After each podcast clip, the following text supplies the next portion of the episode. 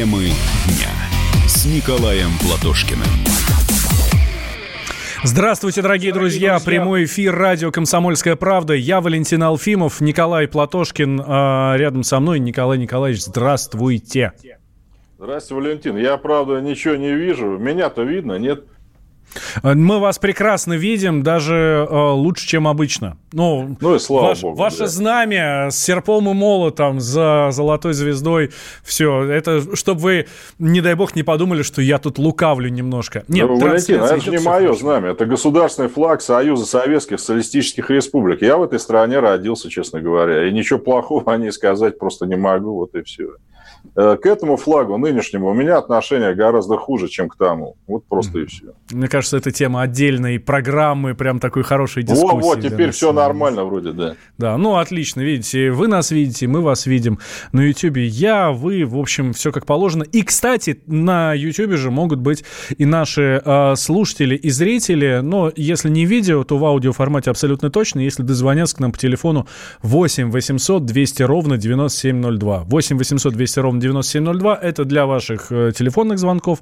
Или плюс 7 967 200 ровно 9702. Это для ваших э, письменных сообщений, которые мы тоже с удовольствием ждем по темам, которые мы сегодня с Николаем Николаевичем будем обсуждать. Я напомню, что до конца недели я и Николай Платошкин в этой студии в, в 14 часов по московскому времени каждый день каждый день мы здесь с вами обсуждаем главные события а, дня.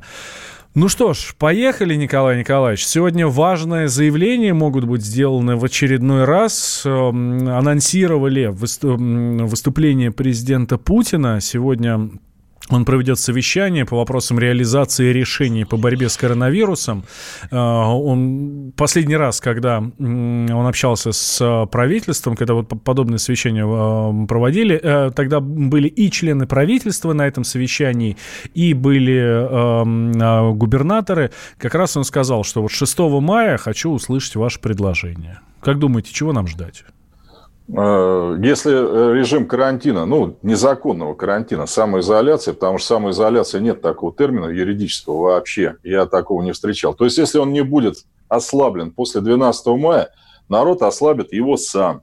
Вот и все. Терпеть дальше люди, я думаю, просто уже этого не будут. Тем более, и вчера министр здравоохранения Мурашко заявил, собственно говоря, то, что мы с вами вот тут заявляли уже месяца два тому назад – что пока 60% населения не переболеет, коллективного иммунитета не будет. Но это все говорили, и немцы, и прочее. Тогда возникает вопрос, в чем смысл-то был вообще всей этой самоизоляции? Еще раз, самоизоляция групп подверженных, пожилые люди, дети, э, люди с хроническим заболеванием, все правильно. Остальные что, сидели полтора месяца тогда, если все равно, сейчас нам говорят, то вторая волна будет, то теперь, значит, до 24 августа, может быть, на плато не выйдем, понимаете? Что, жизнь, что ли, должна прекратиться не, ради не, того, подождите, чтобы подождите. спасти? 24 августа, Николай Николаевич, тут сингапурские ученые, которые тут все рассчитывают, да, когда все закончится, когда будет плато и так далее, они вообще сказали, что 19 августа уже все закончится, все, это будет уже вообще финал. То есть, да, не, просто, а, а потом еще и на 10 дней сместили назад, то есть к 9 числу, к 9 августа. Ну, какой Вот я хочу сказать, если слушать этих бестолковых ученых и нашего главного санитарного врача Папу, у них же каждый день новый программа прогноз. Причем она за прошлый плохой даже не извиняется, понимаете? Ну а что толк? Дайте экстрасенсов тогда на совещание с президентом. Но с них хоть спроса никакого нет. Эти говорят каждый день разные вещи. То на плато вышли, говорит видный медик, губернатор Московской области Соловьев, то не вышли. То надо масочный режим вводить. Воробьев, нет, вообще... губернатор Московской области Воробьев. Да, губернатор Московской области Воробьев. Мне, кстати, вообще интересно, почему у нас Собянин-то всеми вопросами по стране, касающимися коронавируса, занимается? Он кто вообще есть? Ну, Его что, выбирали президентом России, что ли, Нет, здесь, Я Николай Николаевич, ну, все-таки Москва, центр, э, у нас такой эпицентр коронавируса, Москва больше всего с этим столкнулась, и самые важные решения принимаются в Москве. Москва вот в данной ситуации впереди планеты всей. Поэтому, ну, здесь я с вами поспорю. Ну, Собянин, так Москва опыт впереди побольше, планеты чем... всей. За это Собянина гнать в шею надо, за то, что она впереди впереди-то? Мы уже на шестое место вышли по заражению. Причем после введения самоизоляции у нас каждый день в два раза больше людей заболевает по их статистике. Почему? Причем я вам а почему, Николай Николаевич? Может быть, потому, потому точные что, данные. Может, потому почему? что тестов больше стало? Да нет, почему раково? Больше? Да, Валентин, ну давайте по-серьезному. Почему Ракова всех, кто заболевает респираторными заболеваниями, фиксирует как ковид? Она же это по телевизору сказала. Вы мне можете вот объяснить, почему она это делает-то вообще? Не, подождите, в статистику они не входят. А все, кто заболевает респираторными заболеваниями, их эм, изолируют как с подозрением нет, нет. на ковид. Она сказала, я вам честно могу сказать, Валентин, давайте так. У меня есть конкретные люди, болевшие ангиной, которым mm. звонят и говорят, прям звонят, мы вас фиксируем как ковидовцев. Эти люди говорят, а почему? Врач же сказал, что у меня ангина. Они волнуют. Ну, хватит дурака-то валять. У меня закрадывается одно, значит, подозрение, что эти, что Попова хочет отменить выборы в Российской Федерации, намеченные на 13 сентября 2020 года, под предлогом того, что у нас творится в стране ужас. Это государственный переворот. И Собянин тут вообще ни при чем. Собянина гнать за то, что границы в Москве были закрыты поздно, и за то, что из Москвы весь вирус распространился по России. И теперь человек, отвечающий за это распространение, у нас главный специалист, что не, подождите, Но Николай это Николаевич. алкоголик сделать главным по борьбе с пьянством. Не, подождите, Николай Николаевич, так. ну, Собянин не в силах закрыть границы страны. А, вы знаете, вот я вам так могу сказать. Э, тогда вопрос к Мишустину. И, кстати, еще один вопрос. Вот, предположим, ну, ладно, Собянин закрыть не может, согласен. Ну, а почему все в карантине-то не были, те, кто прилетел? Они, их не было в карантине до 30 марта. Вот вам, пожалуйста, вся болезнь. И теперь у нас Собянин главный специалист. Маски заставляет носить. Ну... Уже Всемирная организация здравоохранения заявила, что маски нужны персоналу. У нас у врачей их нет. У нас врачей масса заразилась из-за того, что нет костюмов и масок. Николай От Николаевич, того, что люди-то их будут носить, вот ну что изменится? Про, про врачей, которые заразились, мне уж не говорите. А большая часть врачей, которые заражаются, просто потому что они конченые идиоты. Вот и все. Потому что они ходят в грязную зону, в красную зону, без а, средств защиты, без ничего. Или выходят а, из этой грязной зоны с, а, в костюме, в масках, все как положено, у него борода торчит. И он с этой бородой ходит просто... по больнице и, и э, всех заражает. Я У меня вот теща работает в госпитале, э, который перепрофилировали под, под коронавирусных. И я знаю количество заразившихся там врачей. Действительно, там из человек 800 осталось, ну, не врачей, медиков, медиков, да, это врачи, медсестры, санитары, санитарки. А из 800 человек, человек 200 осталось не заболевших. А почему? Потому что когда перепрофилировали, слонялись все туда-сюда. И только тот, кто принимал серьезные меры предосторожности, кто со всей ответственностью к этому э, подходил, те не заболели. Валентин, вот понимаете, я даже смогу себе сложно представить, какие комментарии вы сейчас получите, назвав врачей идиотами. У этих врачей начальники есть? Есть или нет? Есть. Хрипун, директор здравого департамента здравоохранения Москвы, главврач. Они где все были? Понимаете, Хрипун, вот директор, логике, директор главы, э, там, глава департамента здравоохранения, он не может каждому подойти и сказать, сбрей бороду, придурок. Главврач где? Это другой вопрос.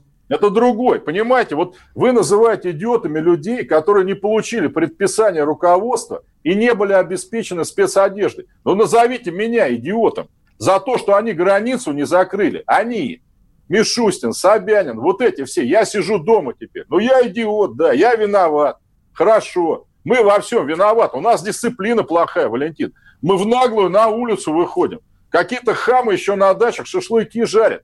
Вот из-за этого все происходит у нас в стране. А Попова, главврачи, Хрипун, Собянин, да нет, они все время говорят, россияне бестолковы, они тупые, они не могут дисциплину соблюдать. Ух, ребята, отольется вам это все. И я вам должен сказать уже очень скоро. Мы вам не идиоты.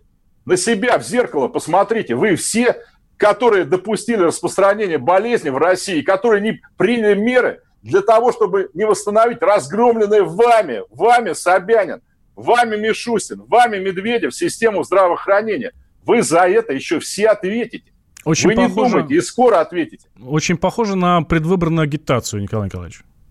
А я не скрываю, как, если мы придем к власти, как только. Вот Собянину главное не уехать из страны. Понимаете, будет отдан под суд. И если суд выяснит, что Собянин действовал правильно, я принесу ему свои полные извинения. Но это второе пари, которое мы заключаем с вами у нас в эфире радио «Комсомольская правда». Первый вы помните, да, что вы придете к власти в, в течение до конца 2021 года. Да, да, это правильно. Я от этого не отказываюсь. А, хорошо, продолжаем тогда. А, тем временем весь мир а, все воюет за знание источника заразы. Тут а, Соединенные Штаты говорили, что мы тут все вам расскажем, ЦРУшники. Да, мы накануне в нашей с вами программе это все дело обсуждали. Вот. Но, а, например, та же Генпрокуратура говорит, что фейк все вот эти сообщения, что коронавирус является генно-модифицированным биологическим оружием, которое искусственно создано с целью чипирования населения. И вообще все это дело, ну, натуральная вся эта история. Ну, Валентин, мы с вами как раз это обсуждали, по-моему, раза два или три уже. Я все время говорил, что пока нет никаких доказательств. Ни у меня, там, ни у Генпрокуратуры, ни у американской разведки, которая, к сожалению, работает очень неплохо. Я должен сказать, я хоть и агент, но в отличие от этих идиотов-блогеров, я-то против них работал конкретно, и они против меня. Mm-hmm. Так что пока доказательств искусственного происхождения нет, это абсолютно верно. Про разведку и все остальное давайте в следующей части перенесемся в Венесуэлу. Давно у нас такой серьезной международки с вами не было.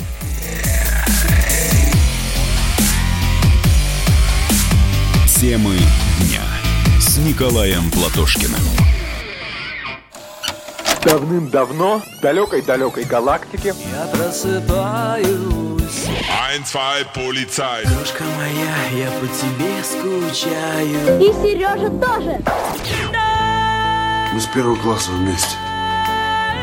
Тетя Ася приехала! Небе тучи, а тучи.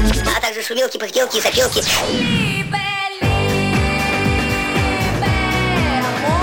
Это не ностальгия, у нас просто память хорошая. Мы услышали одну фразу или песню, почувствовали вкус, который мы называем вкусом детства, уловили запах и тут же мысленно перенеслись на несколько лет назад. По выходным я, Михаил Антонов, на радио «Комсомольская правда» вспоминаю вместе с вами, как это было в программе «Дежавю» в 11 часов вечера по Москве каждую субботу и каждое воскресенье. Hasta la vista, baby.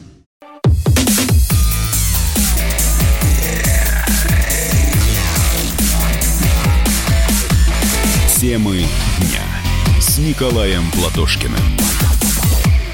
Возвращаемся в прямой эфир радио «Комсомольская правда». Я Валентин Алфимов. Рядом со мной э, Николай Платошкин. Э, напоминаю всем нашим слушателям, нашим зрителям на YouTube, ВКонтакте, в Одноклассниках, в Фейсбуке, ну, в общем, все, где, везде, где мы есть, что мы с Николаем Николаевичем всю эту неделю в 2 часа дня по московскому времени здесь в прямом эфире радио «Комсомольская правда». Раз прямой, значит номер телефона 8 800 200 ровно 9702. Знаю, что нас один слушатель дожидается, но я очень прошу вас дождаться до конца этой части. Мы, э, у нас сейчас очень важная тема с Николаем Николаевичем. Мы затронули в прошлой части американскую разведку, которая, между прочим, буквально накануне, э, сразу после нашего эфира, ну вот они нас послушали и бросились в Венесуэлу э, свергать там местное правительство. Правильно я понимаю, Николай Николаевич? Да, Валентин, абсолютно верно. Вот 3-4 мая на побережье Венесуэлы э, силами госбезопасности Венесуэлы, кстати, молодцы ребята абсолютно. И я думаю, что там кубинская школа работает, а наша советская.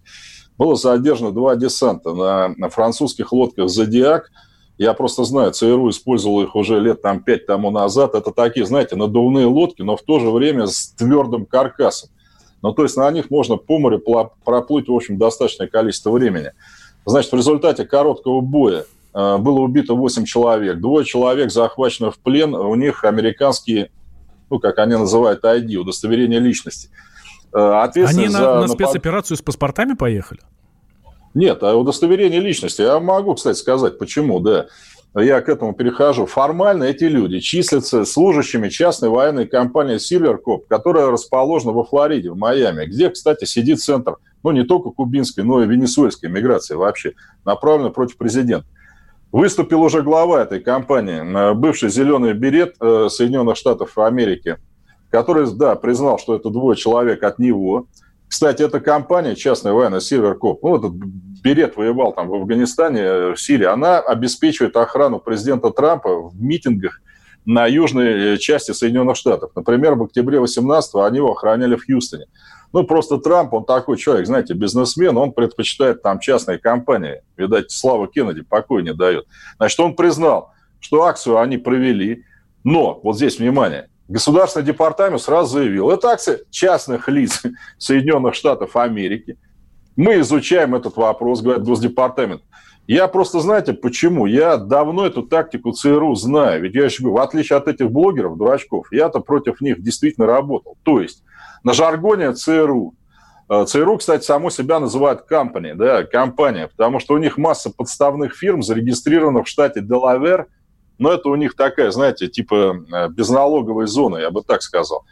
То есть они и раньше, работая против Кубы, против Никарагуа, использовали формально частные организации. Ну, просто они тогда не назывались там частными военными компаниями. Слушайте, Но, Николай Николаевич, когда... Николай Николаевич, подожди, э, э, вот есть же очень известные, известная серия фильмов, ну, там, две-три части там, да, там, где Сталлоне, Шварценеггер, Джейсон Стэттем и так далее, и так далее. Не, неудержимые, по-моему, называется.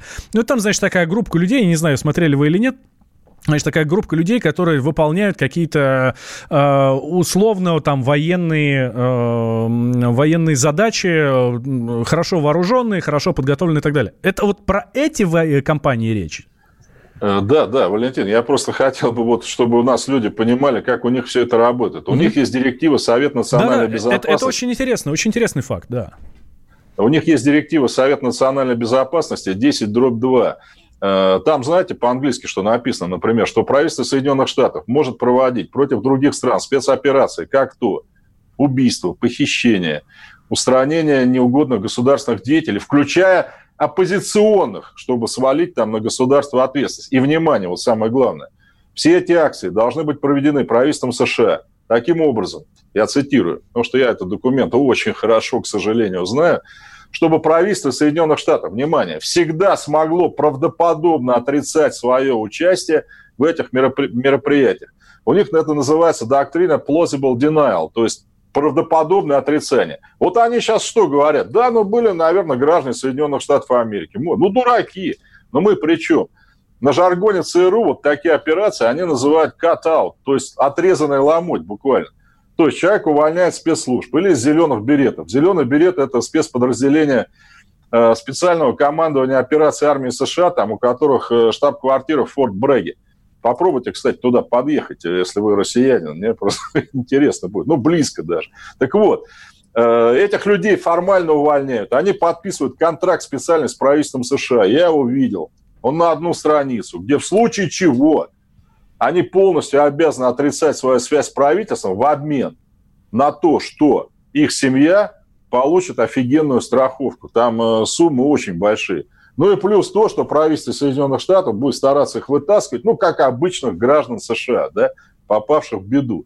У меня, знаете, только вот одно предчувствие, знаю американцев.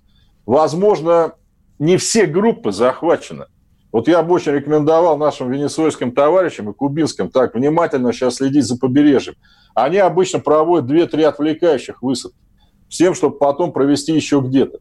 Все это с территории Колумбии, где в лагерях армии США, Колумбия единственная страна Латинской Америки, где американские базы присутствуют, военные, там подготовлено, по некоторым данным, 400-500 венесуэльских иммигрантов, с тем, чтобы морским путем попасть э, в страну. Ну, я просто скажу, что сухопутный путь из Колумбии, там Анды, там две-три дороги, и они легко блокируются достаточно. Да, с моря нормально. То же самое американцы в 61 году в заливе свиней делали. Помните, Валентин? Они высадили там кубинских иммигрантов, которых поддерживали самолеты без опознавательных знаков. Угу. Вообще номера с двигателей были спилены и все, потому что кубинцы сбили два – Американцы говорят, а мы ни при чем. Ну, ну да, самолет американского производства. Ну, сразу диктаторский режим Никарагуа взял ответственность. Тогда это наш, говорит, самолет. Поэтому почерк тот же самый. Я очень поздравляю венесуэльский народ с тем, что они первую атаку отбили. Они молодцы. Потому что задача у этих спецназовцев, конечно, была убить Мадуро. Тут даже вопросов нет. Военный путь не удался. Э, мирный захват власти с помощью предателя Гуайдо тоже провалился. Ну вот теперь перешли к этим операциям по директиве 10 дробь 2. Убьют американские граждане Мадуро. Ну плохо, ужасно, нехорошо. но правительство Соединенных Штатов Америки за действия каких-то идиотов с американским паспортом ответственности не несет плавали, знаем. Николай Николаевич, а зачем сейчас э, именно таким путем свергать Мадура, ликвидировать Мадура? Ведь, э, насколько я понимаю, главное противостояние в Венесуэле было, соответственно, с, э, США и Россия. Но сейчас у нас же нет уже никаких интересов в Венесуэле. Там Роснефть, вот. все, что можно, уже, по-моему, я могу ошибаться, могу ошибаться. Ну, там все контракты уже э, приостановлены или проданы и так далее. То есть есть Венесуэла тоже не особо-то наша-то страна. Валентин, так вы правы Защищать на 100%. некому. Нет, вот в том-то и дело. Вы ответили на этот вопрос. Американцы, считая, что русские теперь как бы не заинтересованы в Венесуэле, они решили попробовать военный вариант. Потому что, помните, когда они грозили год назад, наши перебросили роту туда, э, в Каракас. Кстати, это была рота специалистов, это не боевое подразделение, но тем не менее. Это было очень важно, показав, что мы как бы вот людей в обиду не дадим. Нападение на них, нападение на нас. Они стухли тогда.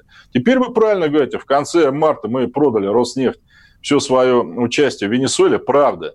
Они продали это государству российскому. Угу. Ну, то есть, по моим данным, я не знаю, у меня просто нет последней информации на вчерашний день, мы вроде бы владельцы, как Россия, до сих пор там, да, но они под санкциями, там все венесуэльцы. Ну, то есть эти нефтяные проекты наши, они фактически там не работают, потому что нефть просто никуда не продается. И самое главное, смотрите, я хотел бы, вот наш, чтобы наши оппозиционеры вот все это видели. Вы знаете, на кого сейчас будут валить американцы организацию этой высадки? Ну, которая с точки зрения ну, любого международного права, это нехорошо, правда? Когда с оружием в руках там э, люди высаживаются на чужой территории. Так вот, вот этот вот товарищ зеленый берет уже заявил, что заказчиком выступает Гуайдо. Ну, то есть вот этот вот президент, так называемый, да, которого американцы установили, но он, он не смог ничего сделать. И сейчас, я думаю, им решили пожертвовать. Вот сейчас они хотят, чтобы венесуэльцы его арестовали, ну, как организатора вооруженного нападения, и начнется права человека – безобразие. Это я к чему То есть он говорю? стал такой разменной монетой, да? Он дум, думал, что э, выйдет на белом коне, а получилось, да. что... Верно, Валентина. Я вот еще раз говорю, поэтому наша оппозиция, надо внимательно на это смотреть. По их директиве, еще раз, они могут убирать и оппозиционеров. Это разрешено. И валить потом, естественно, все да, на э, власти какой-нибудь такой страны. И это было. Это было несколько раз. Например, в одной латиноамериканской стране они убили главного архиепископа, свалив это, естественно, там на коммунистов, там на левых партизанов. В Чили в 70-м убили главкома чилийской армии. Вы можете себе представить? Лично отдал приказ Киссинджер тогда. За это его судили, кстати, в 2002 году, но суд заявил, что там за сроком давности и за все остальное. А Киссинджер, знаете, что ответил? Ему говорят, ну как же так? Ну вы приказали убить главу вооруженных сил иностранного государства. У него же пять детей осталось вообще. Ну как вот так сделать? Он говорит, в борьбе против Советов мы считали, любые методы нам были хороши. И все это осталось по сей день. Ну, это, и... кстати, к тому, что все эти вот наши товарищи, они должны быть осторожны. Ну, а что далеко ходить? Помним недавно э, генерала э, сирийской армии, да? Вот эта история, да. вот совсем недавняя, да, когда он просто убили и все. Да, да, абсолютно Просто верно. Ракеты. Просто видите, у нас, к сожалению, распространена такая точка зрения. Но американцы это там, скажем, не Северная Корея, это люди такие интеллигентные. Просто я против них работал, поверьте мне на слово. Давайте после новостей продолжим, никуда не переключайтесь.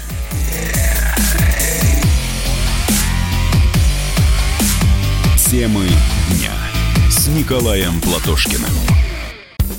Первая радиогостинная страны. Вечерний диван. На радио «Комсомольская правда». Весь вечер с вами на диване. Трехкратный обладатель премии «Медиа-менеджер», публицист Сергей Мардан и журналистка-телеведущая Надана Фридриксон. Обсуждают главные темы дня с экспертами и с вами. Ежедневно, по будням в 6 вечера по Москве. Два часа горячего эфира. Вечерний диван на радио «Комсомольская правда».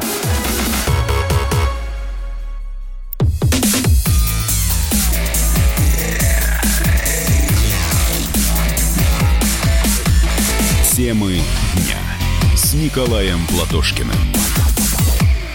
Возвращаемся. Прямой эфир. Радио «Комсомольская правда». Я Валентин Алфимов. Рядом со мной Николай Платошкин. Э, сегодня в... Э, Валентин, если да. можно, я буквально перед историей пару вот зачитаю тут сообщений. Ну, коротенечко. Значит, ну Елена Алексеенко на «Комсомольской правде» такие рекламы, ужас. Это, видимо, Елена имеет в виду вот рекламы по, так сказать, э, возбуждающим всяким настойкам и прочее. Елена, вот движение за новый социализм. Запретит настойки. Такие... Да, нам это все не нужно. И последнее, вот тоже интересно очень. Александр Игнатов пишет. Лежу в больнице Липецкой после инфаркта. Смотрю и слушаю вас. Платошкин молодец, но это ладно. А имя моего спасителя Трубицын Иван, отчество не помню, дай бог ему здоровья, благополучия. Александр, вам здоровья. И э, Ивану, врачу вашему, я так понимаю, от нас всех огромное спасибо, что он вас спас. Да, Молодцом. великие люди, которые спасают. Здесь не поспоришь, не поспоришь. Так, так а, а у нас, вы, вы, вы говорили, Валентин, кто-то звонил там, да? Или... Да, звонок есть. Алексей, да, дождался нас. Алексей, здравствуйте.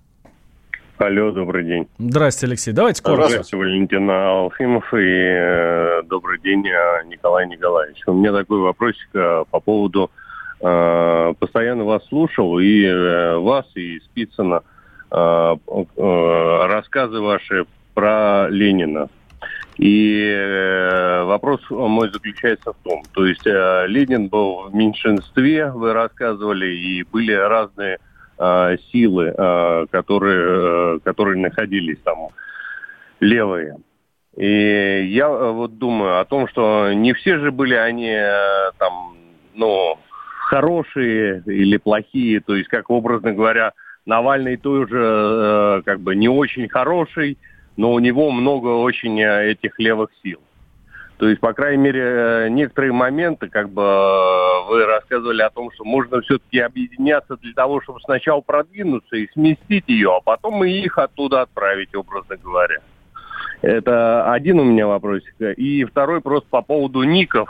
А, вот э, вы очень не любите, когда там ники. Но когда я, допустим, регистрировался, ник только можно было э, из английских букв сделать, но больше никак. Спасибо, вас услышали. Николай Николаевич, а мы вас не слышим. А, пока проанонсирую. Сейчас Николай Николаевич, э, звук у него появится. Мы обязательно вернемся в эфир. Пока проанонсирую. Мы, а, у нас программа как строится, да? Две части новостных и одна часть, соответственно, мы, а, мы говорим о, на исторические темы. И вот э, сегодня дата 6 мая 41 года. Иосиф Сталин стал председателем Совета народных комиссаров. Произошло сразу перед войной, как вы понимаете, да? Вот именно об этом, именно об этом с Николаем Николаевичем мы а, собирались поговорить. Николай Николаевич, там звук есть у вас, нет? Да, меня слышно, вот, нет сейчас. Вот, прям как родной, как живой рядом здесь. Э, да, но что касается вот э, вопроса, который был задан, я отвечу кратко. Опять, мы с Валентином несколько раз приглашали Навального на дебаты. О. Мне идут хамские совершенно от его сторонников сообщения, что типа, да кто такой Платошкин, там, чтобы с Навальным, с Великим там дебат. Собчак его пригласил Навального на дебаты. Тот спих, спихнул все на Любовь Соболь. И причем та же Собчак опять говорит, что такие условия выставлены несуразные по этим дебатам. Что говорит, я уж не знаю, делать это или нет. С Марией Захаровой отказался дебатировать. Да. Тоже. Ну пусть приходят. Давайте вот э, Алексей, по-моему, да, задал вопрос. Ну давайте вот мы поговорим здесь. Вы зададите, ну не здесь, а где угодно, мне все равно. Но зададите все вопросы ему и мне. Я считаю, что Навальный ничем от тех, кто сейчас у власти, вот от Силуанова на Биульны, вообще ничем не отличается. В Костроме он баллотировался от партии Михаила Касьянова. Ну вы что мне предлагаете с Мишей объединяться? Вы помните процентов у него сколько? Ну как звали его, по крайней мере? Да, вот Валентин показывает. Нет, Подсказка. Кто смотрит трансляцию, тот увидит, да. Да, давайте вот с этими процентами объединяйтесь сами. У меня просто, понимаете, есть чувство какой-то природной брезгливости. А если навальнята, которые меня грязью осыпают сейчас, ну хотят, мы отпишемся, мы вам лайки не будем ставить. Да вы что, друзья, вы на флаг вот этот посмотрите. Какие лайки? Вы о чем? Вы думаете, что я за пару копеек вашей монетизации свое убеждение, что ли, буду продавать? Да никогда. Так, Николай Николаевич, давайте перейдем тогда с вами к нашей исторической теме. У нас буквально три минуты до конца, но я надеюсь, что в, общих чертах успеем. Да, 6 да, мая 41 год. Да, 6 мая 41 года. Почему 41 Друзья, у нас скоро 9 мая. Ну, давайте помнить наших солдат 41 -го. 3 миллиона не погиб, погибло уже в первые полгода. Страшный, страшный год. И вот 6 мая 41 в преддверии войны, через 10 дней Гитлер дает указание о полной переброске войск на польскую границу. Эшелоны идут каждый день. За 8 дней до нападения немецкие офицеры получают запечатанный пакет. И вот 6 мая 41 Сталин, неожиданно для многих, становится главой правительства Советского Союза. Ведь до этого председателем Совета народных комиссаров. До этого у него был чисто партийный пост. Пост главы правительства был у Молотова. Тем самым Сталин, и это, кстати, пример для нынешних властей, берет на себя в преддверии войны, которая будет ужасной, он это знает уже, он берет на себя всю полную ответственность за то, что произойдет с нашей страной буквально через, два, через полтора месяца. 6 мая из Токио от Зорги приходит э, радиограмма немцы намерены напасть. Они сделают все, чтобы на, напасть на нас как можно быстрее. Но пока не ясно, то ли до окончания войны с Англией, то ли вот прямо сейчас. Но Зорги умоляет быть готов. И с 15 мая начинается переброска четырех армий из внутренних округов Советского Союза под э, личиной маневров на линию Днепра, заметьте, на линию старой государственной границы. То есть Сталин понимает – что первый удар мы, наверное, на границе выдержать не сможем. И уже надо готовить запасные линии обороны. Это к тем, кто говорят, что это все застало нас врасплох и так далее. Так что, друзья, 9 мая помните и про 22 июня, помните о всех тех, о которых уже сейчас никто не помнит, потому что могилы многих из этих людей не найдены.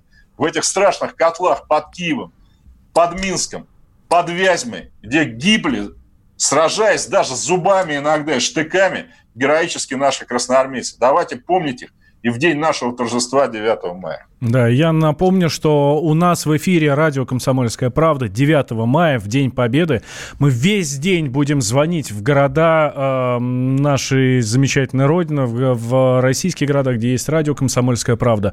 И э, местные журналисты, корреспонденты будут нам рассказывать и про местных героев, э, некоторых даже очень малоизвестных. То есть есть достаточно широко известные герои, но есть люди, которые, которые не очень известны, но они внесли ну, неоценимый вклад в, точно. в победу. И будут рассказывать и про мемориалы, которые у них в городах. Действительно, будет очень много интересного. Так что 9 числа, 9 мая настраивайтесь на радио «Комсомольская правда». И у нас же в эфире радио «Комсомольская правда» в 19 часов э, вместе со всей страной э, будет обязательно минута молчания в память всем павшим в этой совершенно жуткой э, войне, в память всех тех людей, которые отдали отдали э, свою жизнь за нашу жизнь, да, за нашу с вами жизнь. Спасибо большое, друзья, что были сегодня с нами. Завтра в это же время здесь же на радио «Комсомольская правда» я и Николай Платошкин. Роман Голованов, Олег Кашин, летописцы земли русской. Наш этот веселый и бессмысленный треп, давайте его минимизировать, потому что содержательная беседа нужна. Сейчас же модные темы какие у нас главные? Феминизм, высокие технологии, ну и чего уж там, советская ностальгия. Олег, вырежут ваш голос и будут рассылать сейчас по WhatsApp мамочки во все свои чаты, скидывая, вот, Олег Каш, он же на радио выступает, он же серьезный человек. Вообще, Роман, разумнее меня, как правило, оказываетесь. Реакция ваша. Это пугает. Ну, меня тоже, на самом деле, да. Кашин-Голованов. Отдельная тема.